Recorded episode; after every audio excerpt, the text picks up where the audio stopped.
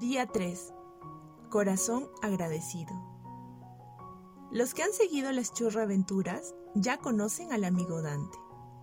Él es una persona fuera de serie. Durante los días que compartieron juntos, la churra aprendió muchísimo de su amigo.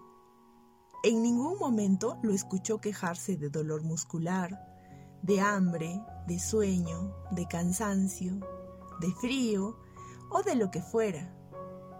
Si lo hubiera hecho, creo que sus quejas hubieran estado muy bien justificadas, pues en algunas ocasiones caminó 50 kilómetros en un solo día. Durmió en un cementerio, al lado de una construcción. Estuvo todo un día con la zapatilla mojada y el pie congelado. Algunas veces no comía durante el día, solo por mencionar algunos ejemplos. Pero, ¿qué era aquello que le permitía mantener una sonrisa? O incluso hablarles con amor a los chinches que le estaban chupando la sangre?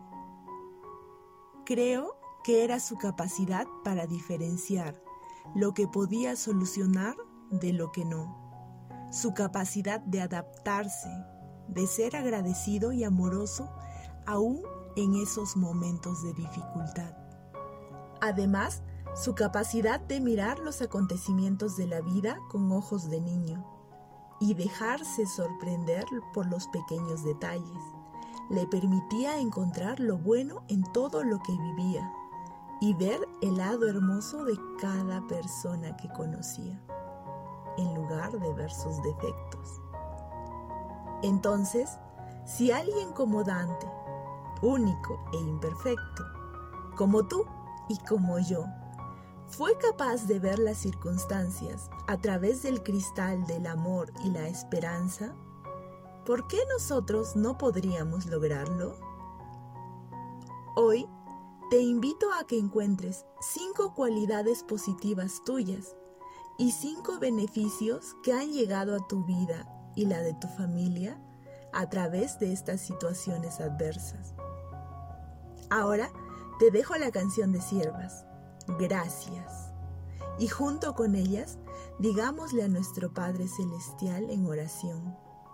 Hoy yo te quiero dar gracias por lo querido y permitido, por las espinas y flores, por el aguijón y la miel.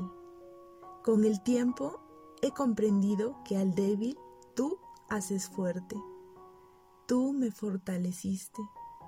Contigo todo lo puedo. Te agradezco por todo lo que me has dado, por lo que me das y que has pensado para mí. Te agradezco porque si no fuera por ti, no estaría aquí, no podría vivir. Te abrazo con mis oraciones.